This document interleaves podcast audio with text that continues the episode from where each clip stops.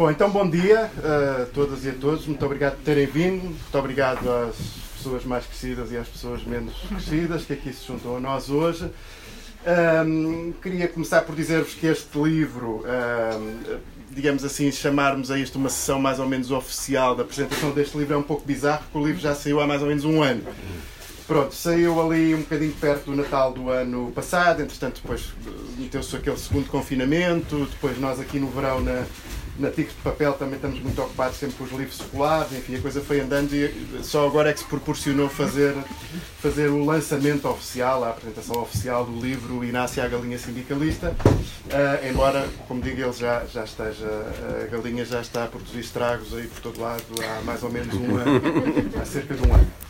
Uh, nós aqui na, na Tigres de Papel, uh, que somos sobretudo, como, como, como, é bom de ver, uma livraria, e é sobretudo nisso que nós concentramos os nossos esforços, a partir de dada altura começámos a achar que podia ser interessante, um pouco nos intervalos da chuva, do muito trabalho que vamos tendo aqui na livraria, iniciar também uma linha de publicação de livros. Pronto, fomos publicando algumas coisas.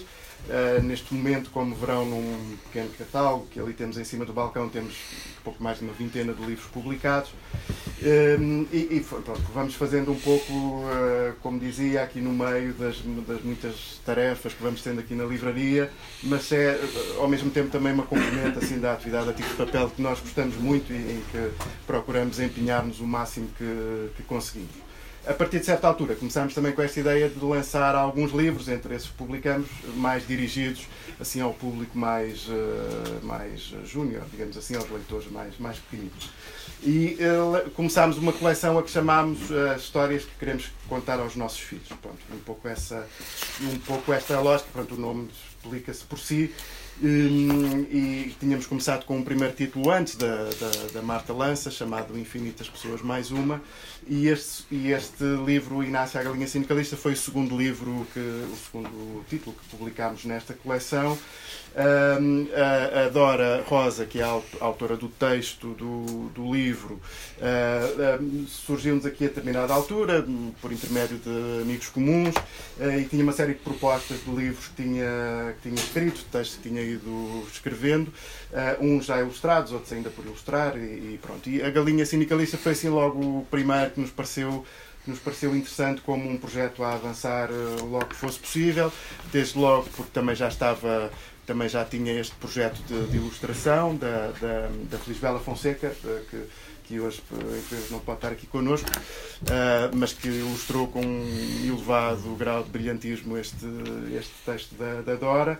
Uh, e pareceu-nos logo que era assim o livro que nos interessava, que nos interessava lançar, e pronto, e, no fundo, dando continuidade a esta ideia dos, das histórias que queremos contar aos nossos filhos desde logo, como disse, porque já, já estava com um grau de trabalho relativamente avançado, quer em termos do texto, quer em termos da ilustração, mas também por causa desta ideia que nos pareceu interessante pegar nesta, uh, nesta ideia de sindicalismo, digamos assim, que é, uh, que é uma ideia, digamos assim, um pouco neste momento um pouco fora de moda e um pouco colocada no discurso, nos vários discursos mediáticos como uma coisa relativamente antiquada. Uh, passamos a vida a ouvir falar dos sindicatos como qualquer coisa que já que, que, que está fora do tempo, que não se adaptou, que não se adaptou aos tempos eh, modernos, etc. E pronto, isso uh, também no fundo, digamos assim, lançar um discurso, um contradiscurso, digamos assim, nesse campo também nos pareceu fazia todo o sentido e, e, e portanto, avançámos com, com, a edição deste, deste livro.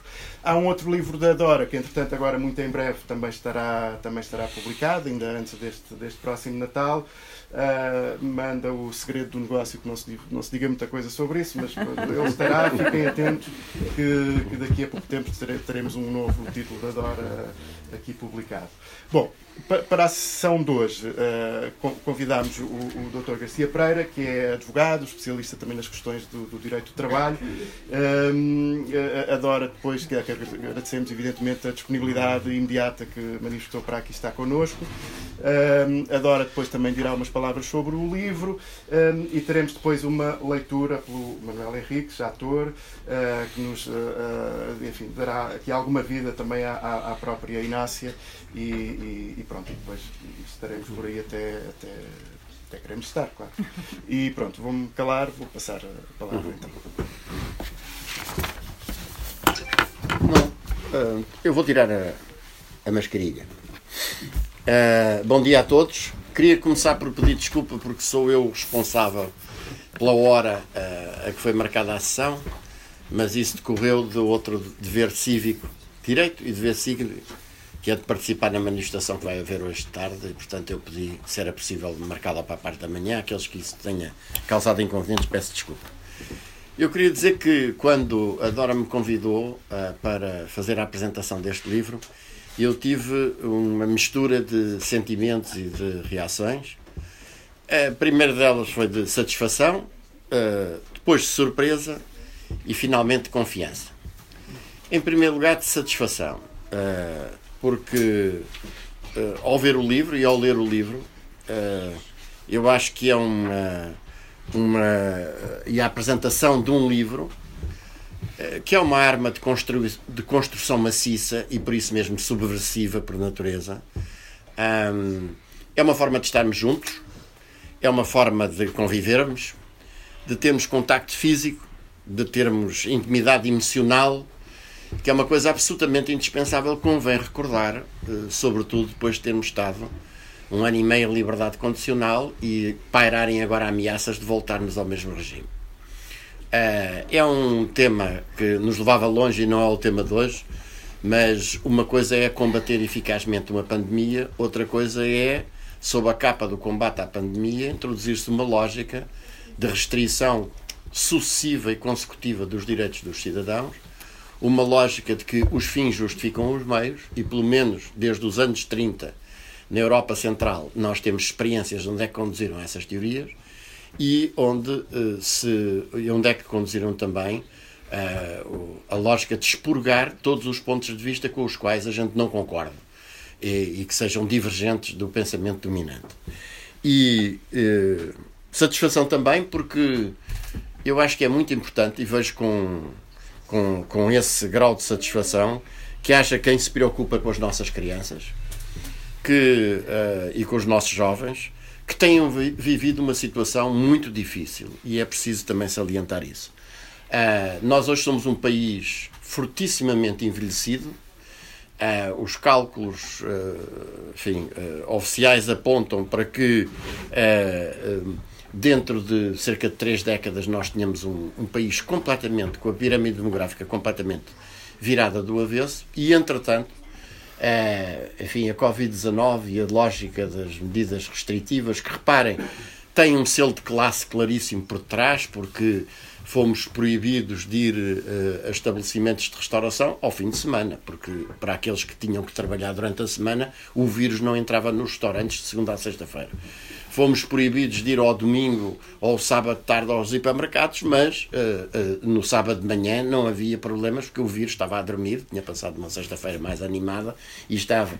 Enfim, uma série de outros disparates, como seja, por exemplo, impor-se distanciamentos físicos como forma de, eficaz de combate ao vírus, exceto quando as pessoas têm que se deslocar de casa para o trabalho de trabalho para casa, porque nos comboios da linha de Sintra ou da linha da Azambuja ou no metro de Lisboa não há problemas de vírus, porque ele também não entra aí.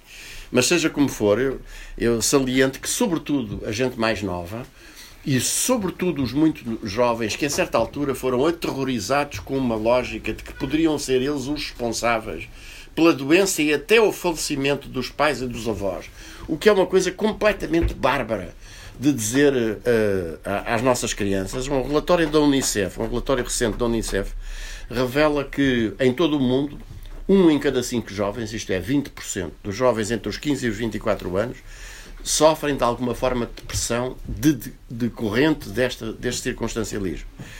E o Royal College of eh, Psychiatrists do Reino Unido fez muito recentemente, publicou muito recentemente um estudo que aponta que 16% das crianças entre os 5 e os 16 anos uh, foram-lhe diagnosticados alguma espécie de transtorno, que não direi transtorno mental, que isto pode ser mal interpretado desta expressão, mas alguma espécie de transtorno de, de ordem psíquica ou psicológico.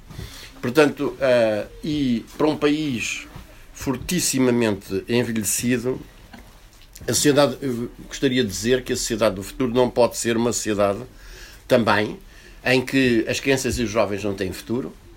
Aproveito para relembrar que os jovens Hoje, em Portugal, 80, mais de 85% de um contra, dos contratos de trabalho, efetivamente de trabalho, uh, com, que, com que são confrontados, são contratos a prazo e que desses, 80, desses contratos a prazo, apenas uma percentagem entre 10% a 15% vai ser transformada futuramente numa relação de trabalho permanente.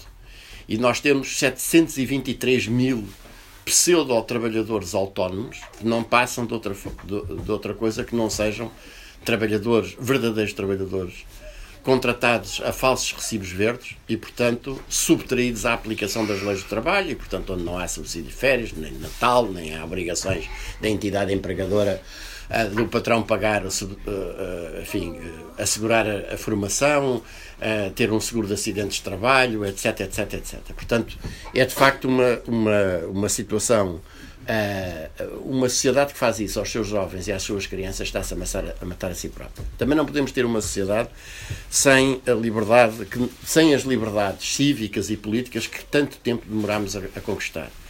E uh, sob aquela lógica que eu referi há bocado, que os fins justificam os meios. As pessoas pensam que isto, muitas vezes pensam que isto é uma esquisitice de alguns juristas ou de alguns políticos que se lembram de levantar problemas. Mas esta ideia, por exemplo, de que liberdades fundamentais dos cidadãos, que nos termos da lei fundamental do país, a Constituição, só podem ser restringidas por lei da Assembleia da República, com caráter geral e abstrato, uh, e sempre com a restrição uh, condicionada pelos princípios da necessidade, da adequação e proporcionalidade, e que isto pode ser substituído, por exemplo, por meras resoluções do Conselho de Ministros ou atos administrativos ainda de, de grau hierárquico inferior, é, um, é, é a mesma ideia que nós vimos ser edificada na teoria jurídica do Estado e do Direito no Terceiro Reich. E acho que as coisas devem ser ditas com toda a clareza.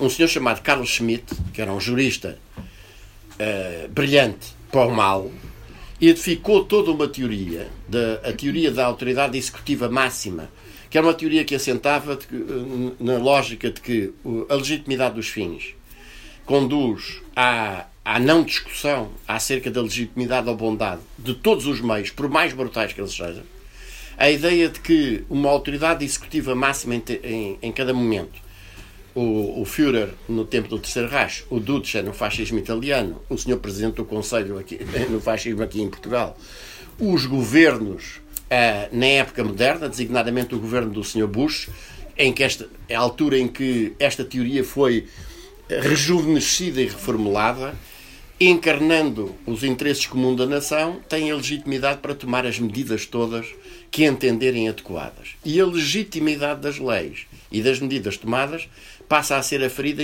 apenas em função da sua eficácia e não em função da sua justeza ou da sua uh, bondade, digamos assim.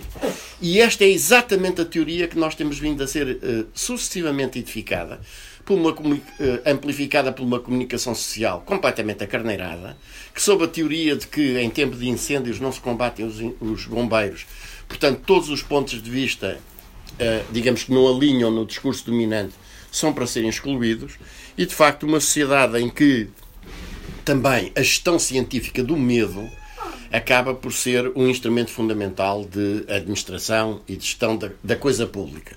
Nós não podemos permitir isso e, e por isso eu acho que todas as iniciativas que visem criar o espírito crítico nos cidadãos, eh, designadamente nos cidadãos mais jovens, mais pequenos, eh, que os ensinem a pensar pela sua própria cabeça, que os ensinem a rejeitar todas as formas de acarneiramento, eu acho que são, constituem um, um, um fator de satisfação muito grande. E uh, satisfação também por verificar que há mulheres e mães uh, uh, com, com as autoras deste livro, a que escreveu e a que ilustrou, que prosseguem esse mesmo objetivo. Depois, o segundo sentimento foi um sentimento de surpresa. Primeiro, porque é que se lembraram da minha pessoa para apresentar um livro em que a principal personagem é uma galinha. E eu devo confessar, devo confessar que é uma coisa muito curiosa, queria partilhar convosco, é que eu detestava galinhas. É um, eu gosto muito de animais e toda a gente, enfim, alguns de vocês saberão isso, designadamente com os cães, etc. Eu passei a gostar de galinhas. À custa da Inácia. Bom, uh, mas uh, já, retomo, já retomo isso, como sabem. desde há mais de seis anos não tenho qualquer atividade partidária e depois do que me sucedeu também não tenho saudade nenhuma de, de regressar a ela, pelo menos naqueles termos. E desde há ano e meio que fui completamente banido da comunicação social. Uh, e o ponto que marcou isso foi uma, um programa na TVI que uh, juntou as pessoas que iam os comentadores mais ou menos residentes, eu era dos menos residentes, mas ainda ia lá, falar sobre as medidas da pandemia. E eu fui o único daquelas almas que ali estiveram que me opus à lógica do decretamento do estado de emergência, à lógica de que o estado de emergência, é a primeira medida que decreta é a suspensão do direito à greve. É preciso que a gente não se esqueça neste momento. Foi o primeiro direito a ser suspenso do ponto de vista do mundo do trabalho, foi o direito à greve. Uh, o, depois o direito à, à, à, negociação e à contratação coletiva, etc., com, com, conferindo uh, claramente a natureza de classe das medidas que vinham por aí fora. E que uh, denunciei o facto já na altura, estarem a preparar e a olear medidas de controle dos movimentos dos cidadãos. Houve uma batalha que foi vencida, que foi aquela, aquela aplicação do Stay Away Covid, além do mais com aquele nacional saloísmo de chamar as coisas em inglês para lhe dar um ar mais científico, da aplicação que supostamente uh, uh, permitiria combater a Covid e o que permitiria era controlar os movimentos do, do, do, dos cidadãos. E uh, o simples facto de ter uh, expresso esses pontos de vista valeram que nunca mais apareci uh, em nenhuma coisa da comunicação social. Também é para o lado que eu vou dormindo melhor, mas de qualquer maneira não deixa de ter o seu significado. E, e portanto fiquei muito surpreendido quando de repente alguém se lembrou deste modesto cidadão para vir aqui falar convosco, ainda por cima sobre a galinha, Inácio. e de facto, como eu dizia há bocado, acabei a gostar da galinha Inácio porque uh, do que se trata aqui neste livro, de uma forma muito simples, facilmente compreensível para os nossos meninos e meninas mais pequeninos, é de uma galinha uh, que decide, pasme-se, pensar pela própria cabeça. É que é hoje em dia um crime, uh, enfim, cada vez mais ferozmente perseguido. Recusar a opressão e a tirania, não se vergar e utilizar esta expressão, que tem um significado político e ideológico muito claro, de quem não verga, quem, não, quem tem espinha vertebral direita, quem não é feito de borracha ou de cortiço. E, uh, e supremo crime, ainda por cima, uh, uh, levar as outras galinhas e até o galo que foi consultar uma tia para confirmar se aquela opinião era, era justa ou não, mas uh, uh, levar as outras galinhas, de facto, a recusarem a injustiça e a prepotência a proclamarem que é possível construir um mundo melhor e mais justo e a defenderem os seus direitos. E uh, que isso só depende de nós, e quem vive e trabalha com a convicção de que faz aquilo que é justo, sente um enorme amor e satisfação por aquilo que faz, e é assim que nos devemos sentir. E é por isso que nos devemos bater. E eu acho que esta é a grande lição que sai deste, deste livro, dito, dito de uma forma muito simples e muito direta, Uh, mas e com ilustrações, ilustrações também muito muito chamativas e muito elucidativas. Eu acho que foi uma combinação entre uh, a escrita e a imagem uh, extremamente feliz. E uh, tudo isso me conduz a uma, uma palavra final de confiança. como dizia há bocado, nós somos um país que tem cada vez menos bebés e, e crianças uma população cada vez mais envelhecida. Os últimos estudos do Pordata apontam para que em, em menos de 30 anos nós passaremos de uma população de 10, 10 milhões e 200 mil habitantes, uh, uh, mais ou menos, para cerca de 8 milhões e 200 mil. Os jovens passarão dos atuais 1 milhão e 400 mil para 1 milhão. Os idosos passarão dos atuais 2 milhões e 200 mil para 3 milhões e a proporção de jovens e idosos, reparem bem, que era em 1961 de 27 idosos para 100 jovens, que é atualmente de 150 eh, idosos para 100 jovens e dentro de cerca de 30 anos de 300 idosos para, para 100 jovens. Uh, e, portanto, defender e ajudar as nossas crianças é também, para não dizer sobretudo, defender o futuro da sociedade em que vivemos.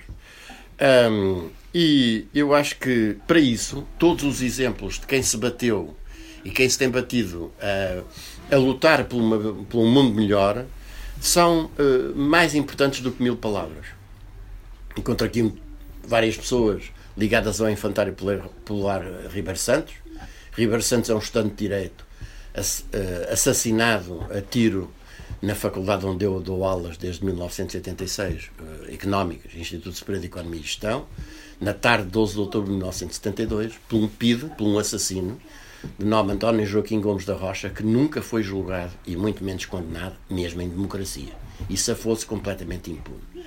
E, no entanto, aquele exemplo que virou a primeira cidade de Lisboa e depois o país inteiro em outubro de 72 e contribuiu decisivamente para a queda do fascismo, ainda hoje uh, é um exemplo vivo que muitos querem silenciar e foi e já aqui foi referido que essa a preservação da memória coletiva é absolutamente indispensável para que um povo possa saber em que direção deve caminhar no futuro. E não se trata de passadismo, não se trata de, de ficarmos retidos no passado, mas trata-se de facto de conhecermos o passado para melhor podermos enfrentar, enfrentar o futuro. E esse exemplo do, do Ribeiro Santos é um exemplo luminoso para todos, para todos nós. O Ribeiro Santos era um, era um jovem um jovem franzino do ponto de vista uh, físico e, foi assassinado exatamente porque foi dos primeiros a tirar-se ao pido quando ele entrou no anfiteatro onde nós nos encontrávamos num meeting contra a repressão nesse, nessa tarde. E a verdade é que, uh, independentemente das proporções, como é óbvio, mas a galinha Inácia uh, também nos dá, de forma muito simples e muito direcionada para as nossas crianças, o mesmo exemplo. Uh, há uma frase, aliás, do, do, livro que é: O tempo passava, uh, passava neste braço de ferro, Inácia segura, sem sequer dar um berro. E, portanto, a firmeza que não se confunde com gritaria, muito menos se confunde com insulto, uh, com o ataque pessoal, mas sim com a defesa daquilo que se entende que é justo. E por isso eu digo que este livro é também um um excelente exemplo. E eu, quando li, apeteceu-me fazer uma rima. Eu que não sou nem, nem poeta, nem coisa que me pareça.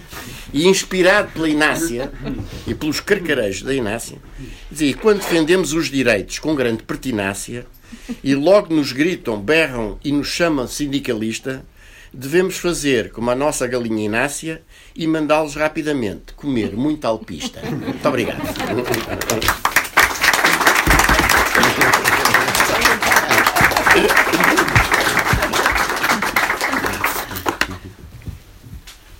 Então, eu, eu não vou tentar ser muito rápida, queria sobretudo fazer agradecimentos, é, é isso que, que me faz sentido neste momento. Começo aqui pelo Sr. Professor Garcia Pereira, que foi de uma gentileza e de uma disponibilidade muitíssimo invulgar, portanto, bati-lhe à porta. Uh, agradecendo também à Ausenda, porque foi quem fez uh, o, este contacto, portanto obrigada ao Zendo, para além do que já tinha para te agradecer por, eh, por junto com a Marta, uh, terem sido as educadoras da Alice no Ribeiro Santos, justamente.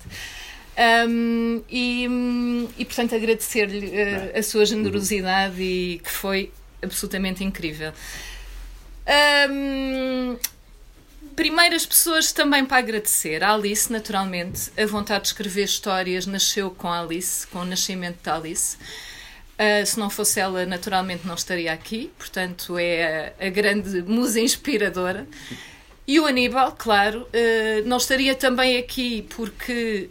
Um, bom, o Aníbal, coitado, foi o primeiro a sofrer com a coisa, não é? Porque quando a Alice estava naquele, naquele processo de descoberta da linguagem, que é um momento incrível para quem acompanha, uh, sabemos, é assim uma coisa espantosa. E eu entrei num registro de rimas compulsivas e o Aníbal, coitadinho, sofreu muito, porque eu já só falava em rimas e ele estava absolutamente desesperado, aquilo estava-se estava a tornar assim uma coisa muito neurótica, pronto. E um dia ele já muito, muito cansado, coitado, disse-me: é pá, Dora, já não te posso ouvir, por favor, senta-te, é pá, escreve as histórias, mas começa a falar normal. Pronto, e foi assim, foi mesmo assim. Uh, que nasceu a Inácia e com ela vieram mais uh, três ou quatro logo assim de rajada. Uh, mas a verdade é que se, se não fosse mesmo o Aníbal, não estaria aqui, porque entretanto comecei a bater algumas portas não eram todas as editoras que me interessavam, um, mas fui batendo a portas e fui ouvindo todo o tipo de desculpas que, hum, pronto, que não, que não, que faziam com que a coisa não, não avançasse. E o Aníbal, eu, como boa carneirita que sou, não, não dessas que falámos, só daquela coisa de signo. Um, quando embico para um lado, embico com grande entusiasmo, mas se a coisa não dá, rapidamente me vir para o outro lado. O Aníbal não. O Aníbal é uma pessoa persistente. Uh, eu, eu, não gosto muito da, palavra resiliente, que é também uma agora das que está aí na, nas modas, não é? Que também serve para nós aceitarmos tudo sem, sem grande questionamento. Mas o Aníbal é de facto uma pessoa muito persistente e foi ele que de tempos a tempos me dizia: pá, Dora, tirei a, a galinha da gaveta e vamos e, e tenta uh, arranjar uma editora. E, portanto, a, a, Inácia já, já é velhota, já tem pelo menos 12, 13 anos, não é? E, e foi com essa, com essa persistência que acabei por vir bater à porta aqui da Tigre. Foi o Fernando quem me recebeu, também por intermédio da Joana. Uh, esta conversa toda eh, perceberão no final, quer dizer, eh, a escrita é claramente um ato mais solitário, mas a verdade é que nada disto se passa uh, sem ser com os outros, portanto é tudo mesmo em relação com os outros. Foi a Joana que me. Eu já conhecia a Tigre, claro, mas foi a Joana que me fez o contacto com o Fernando, bati à porta. O Fernando disse: Ah, sim, manda a história e vamos ver. Um, e uh, uns tempos depois, então, ligaram a dizer que sim, que iam publicar. E portanto foi uma alegria enorme, não é? Perceber que finalmente uma coisa, que é uma coisa muito prazerosa, escrever historinhas infantis é uma coisa que me dá mesmo muito, muito prazer, sem nenhum tipo de angústia, é mesmo por gozo. E termos a oportunidade de fazer coisas nesse registro por gozo é mesmo uma coisa bestial, não é? O João, o João Fonseca, agradecer ao João, que é o. O senhor professor não, não disse, não fez referência, mas. O senhor professor não está no meu cartão de cidadão. Muito bem. o, António. o, António.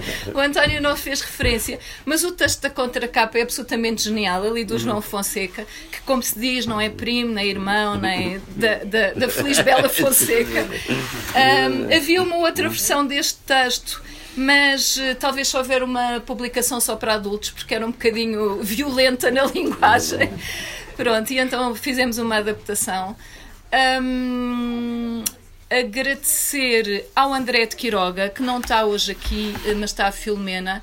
O André é um grande amigo uh, que é um dos maiores uh, defensores da galinha. Ele é assessor de imprensa, entre muitas outras coisas, e é uh, das pessoas que mais entusiasticamente têm divulgado a galinha com, com páginas bastante uh, inusitadas, não é? Em, em, jornais, olha, em jornais económicos, por exemplo, tivemos uma página inteira isso, e, e, naturalmente isso deve-se ao André, portanto agradecer.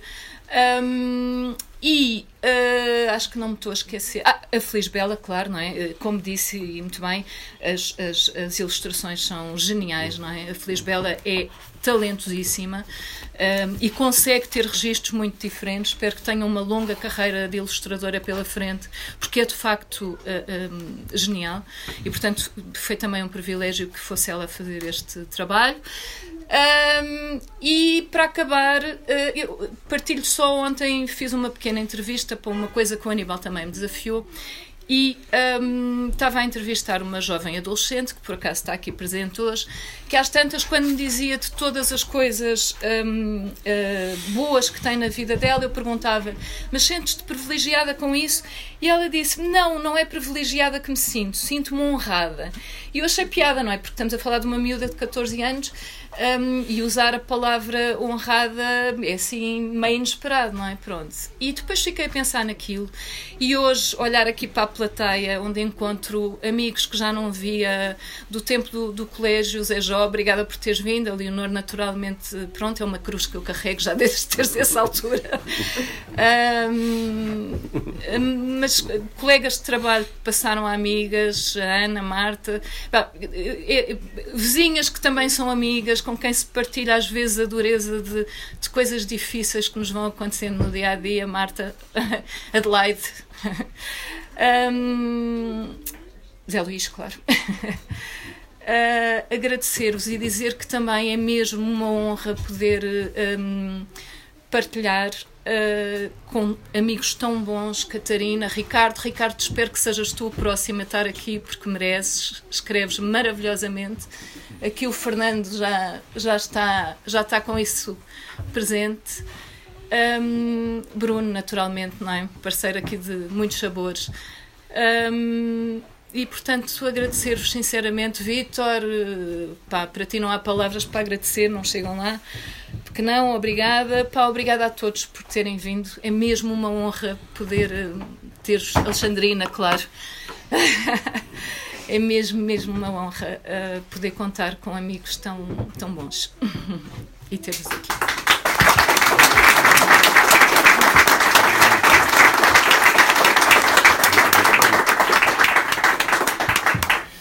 Queria já agora só uma primeira questão que é sublinhar uh, na sequência desta, desta intervenção da Dora que uh, todo este entusiasmo que é imediatamente visível quando a Dora começa a falar sobre, sobre este livro também é uma coisa que nos mobiliza bastante e que nos, uh, e que, ah, desculpa, é que me esqueci, queria dizer uma coisa. Desculpem lá, isto tem muita emoção.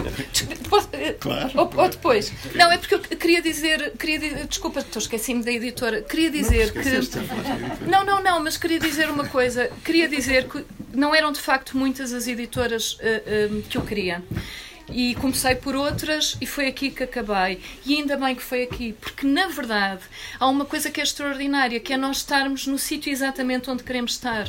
E era mesmo esta casa, assim, demorou tanto tempo mas ainda bem que demorou. A paciência não é uma das, das, minhas melhores virtudes, não é de facto. Mas talvez eu tenha aprendido alguma coisa que de facto às vezes vale mesmo a pena esperar. Porque o Fernando, o Fernando e o, e o, e o Bernardino, mas foi sobretudo o Fernando quem nos acompanhou de muito perto, foram absolutamente incríveis. Não houve nenhuma escolha que nós quiséssemos fazer para este livro que eles tivessem dito que tivessem, ah, o papel é mais caro, ah, nada. Deram-nos liberdade total e tem sido eh, naturalmente realmente muito respeituosos uh, uh, para connosco, que eu acho que é uma coisa que sabemos nem sempre é muito uh, vulgar. E, portanto, queria dizer que estou mesmo na casa onde queria estar e agradecer-te também. Desculpa, cortei-te o pio, mas pronto, achei que era importante. Então não dizer. acabou aqui, começou aqui. Começou aqui, exatamente, exatamente. Mas, mas bom, quer dizer, não é isto, quer dizer, é uma, uma espécie de troca de, de galhardetes absolutamente uh, genuína. E, e, no fundo, o que eu gostava de sublinhar era que, quer dizer, numa. Numa microeditora, chamemos assim, temáticas de papel, com esta dimensão, com estas características, etc., este tipo de relação com, com, os, com, os, com, os, autores e com todas as pessoas envolvidas nas edições é uma coisa para nós, evidentemente, muito, muito importante. Não é? E em coisas até depois muito, muito práticas. A Dora estava a falar aqui, na, por exemplo, na, na reportagem que houve no que é? Semanário Económico, Diário Económico. Vida Económica. Vida Económico. Uh, mas também outra, outros, uh, outros, uh, outros meios que, lhe, que têm dado alguma alguma visibilidade ao livro e que, hum, é como digo e como, como referi há pouco, nós aqui vamos tratando destas nossas edições um pouco, uh, um pouco acompanhando uh, o ritmo de trabalho que vamos tendo aqui na livraria, nem sempre conseguimos fazer tudo aquilo que, que, que gostaríamos de fazer para promover os livros, para lhes dar visibilidade, para fazê-los chegar um pouco mais longe, mas aqui tivemos de facto um entusiasmo muito grande sempre da Dora também nesse aspecto, não é? de fazer chegar o livro, de, de, enfim, de lhe, dar, de lhe dar a visibilidade que ele merece ter. Pronto, isto era uma coisa. E outra coisa que queria dizer era uma coisa que me esqueci há pouco, também se liga de certa maneira com isto, é que há uns poucos dias recebemos também uma notícia bastante boa, que nos deixou bastante satisfeito, que a, que a Inácia ficou considerada num grupo de três livros uh, nas, no, nos prémios da Sociedade Portuguesa de Autores como do, dos, dos, três livros de literatura infantil-juvenil, uh, do, dos os melhores três livros de, de literatura infantil-juvenil do último ano. Portanto, o que nos dá também uh, nós uma satisfação e, e, e, e tivemos logo a oportunidade também de dar os parabéns às autoras é sobretudo por elas que o livro tem essa tem essa enfim teve esse reconhecimento mais esse reconhecimento porque de facto mesmo no, no em, em, em, tudo o que o livro tem aparecido tem, tem, sido sempre com, com um tom bastante bastante bastante elogioso e, e, e valorativo do, do livro. Bom abríamos agora um espaço para alguma conversa que alguém quisesse em que alguém quisesse participar com perguntas com opiniões com que acharem. Não é obrigatório, claro, mas, eh, mas se quiserem. O melhor é, é, passar à segunda pergunta, porque a primeira é sempre a mais difícil. Exatamente, começamos pela segunda então. Olha, está ali. Só quero dizer para nós é um prazer ser sua amiga. Nós é que é um Oh, pronto, agora, agora, agora vamos, vamos entrar na lamechice pegada. Obrigada, é uma querida Alexandrina, obrigada. Até a capa sugere uma galinha, não é? e o facto de ser uma galinha sindicalista, eu agora estava a olhar, de facto, nós atribuímos que é ou cabeça de galinha que não, que não pensa, não é? Mas, oh, Delfine, esqueci-me de te dizer também, querida. oh, meu Deus. Eu estou muito curioso para mandar isso para o meu netinho na, na França, porque eu mando-lhe histórias para ele não se esquecer nunca do português. Exatamente. Essa vai ser, Aurora. Obrigado.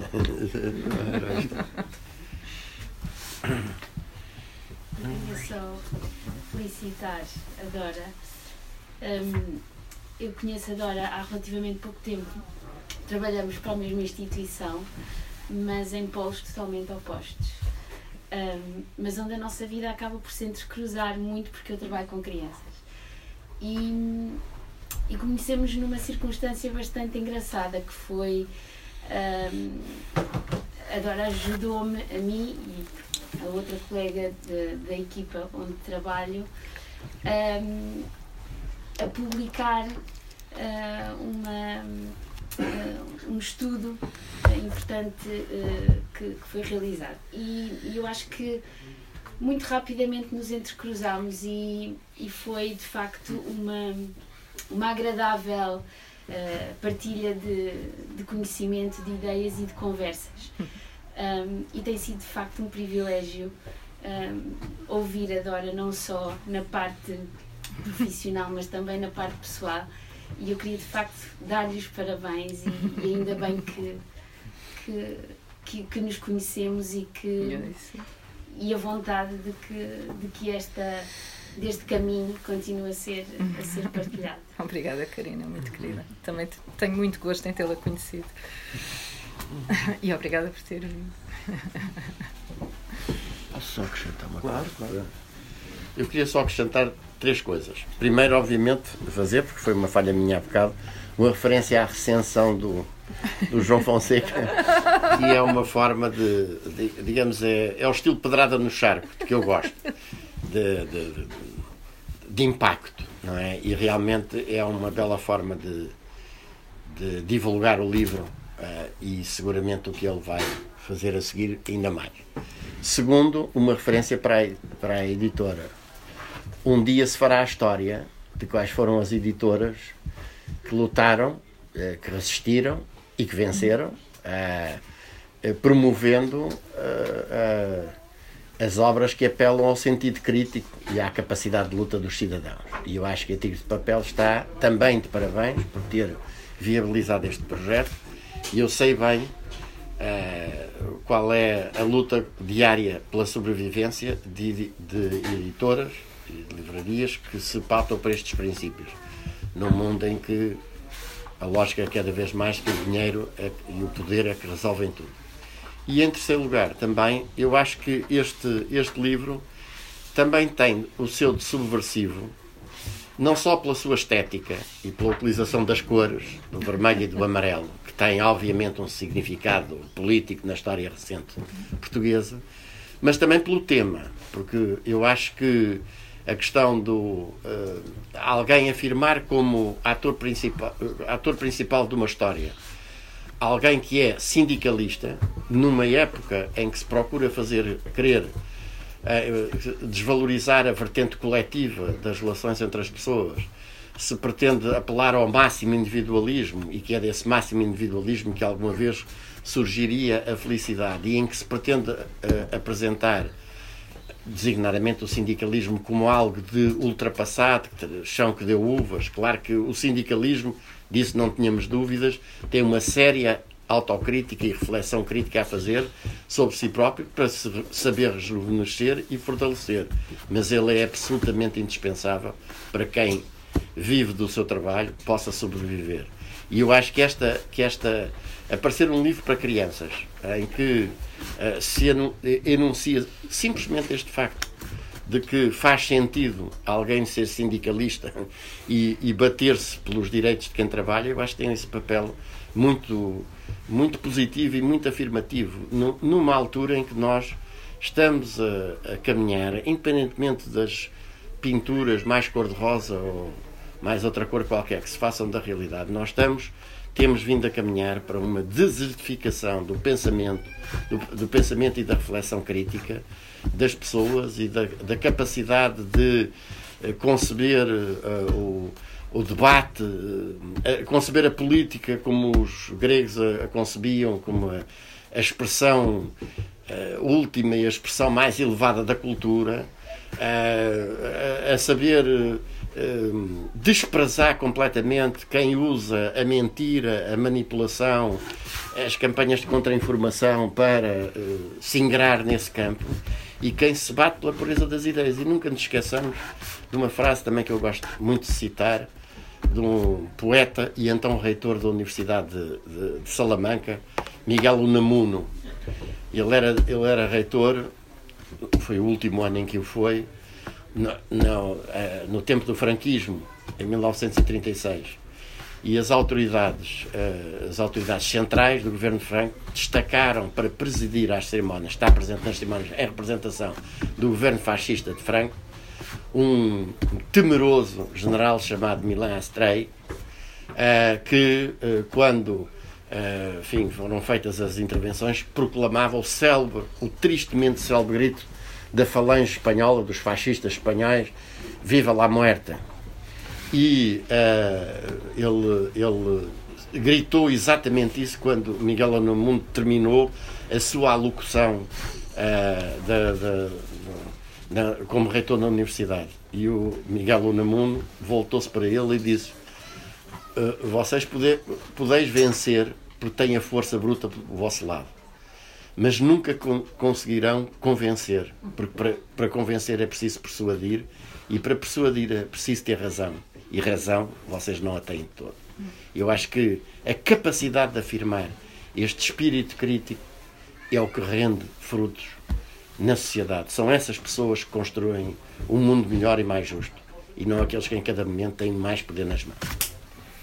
Eu, desculpem, eu, desculpem, tenho só que dizer mais, duas, mais duas, dois ou três nomes. Uh, não, eu, eu peço muita desculpa, mas um, o António Loja Neves, uh, que infelizmente uh, já não está entre nós mas que tenho a certeza absoluta que estaria muito, muito, muito feliz. Era um dos será sempre um dos eh, mais eh, um dos maiores amigos uh, e, um, e que estaria certamente muito, muito feliz por, por, pela publicação. Ele foi acompanhando a galinha sempre, aliás, foi ele que, que viu as vírgulas, claro.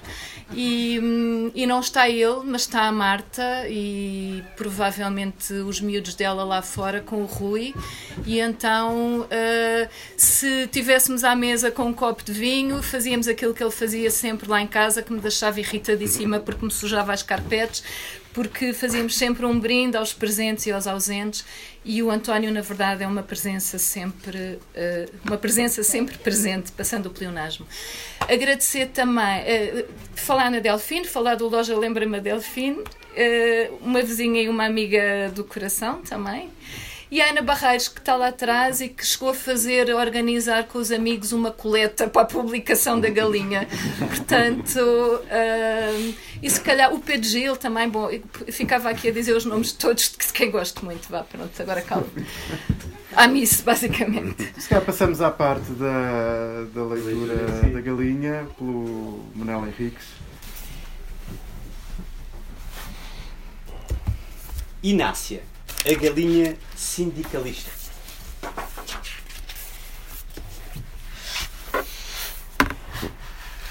Esta é a história da galinha Inácia, que punha ovos com pouca eficácia na capoeira, onde tinha um poleiro.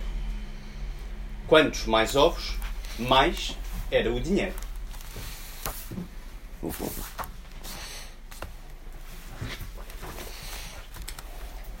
Por isso era muita, toda a pressão que sobre si fazia o patrão. Só que Inácia, galinha poedeira, não se vergava assim à primeira.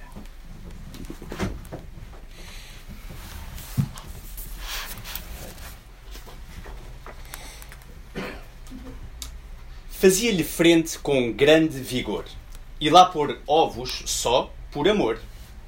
Ralhava o patrão, juntava ameaças, mas a galinha não ligava a pirraças.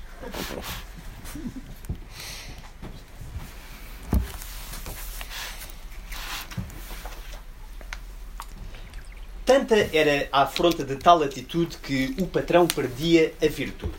O tempo passava neste braço de ferro. Inácia, segura, sem sequer dar um berro.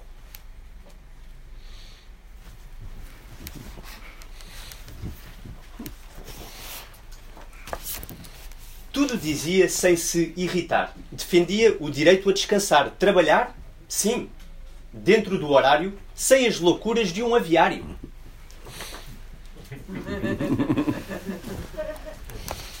Produção intensiva. Na capoeira, entre as outras comadres, esta firmeza abalava as vontades. E as galináceas, que eram mais tolas, pensavam melhor para não serem parolas.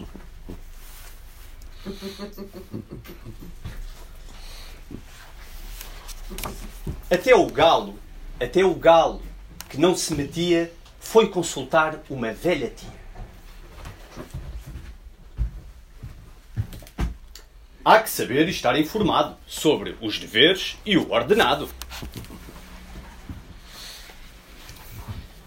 Devem cumprir-se as obrigações, mas sem cair em explorações. Isso explicou a tia ao sobrinho, que tomou nota num caderninho.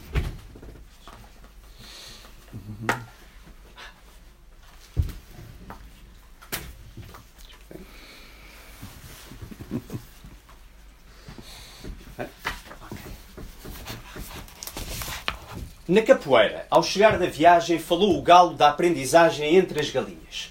Foi forte o barulho e só por pouco não deu sarrabulho.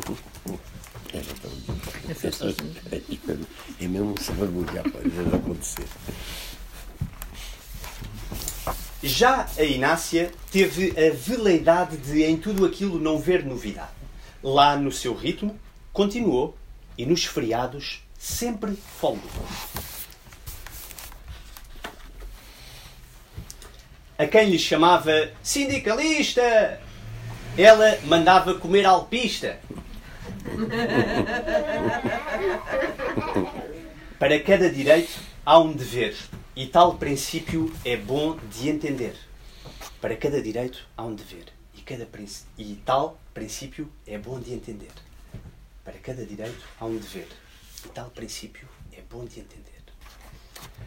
Sob o patrão, pouco mais se diz. Só que deixou de meter o nariz, respeita e confia no seu pessoal e desse modo ninguém se dá mal.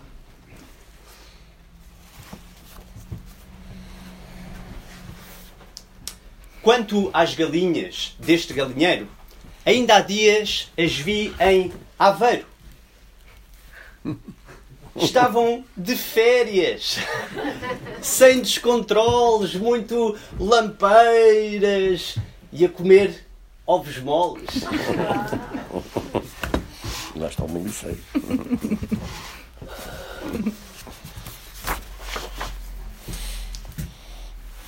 Galinha Inácia, mais independente, foi viajar pelo Oriente. E assim acaba esta história em rima. Pois também eu vou ter com uma prima.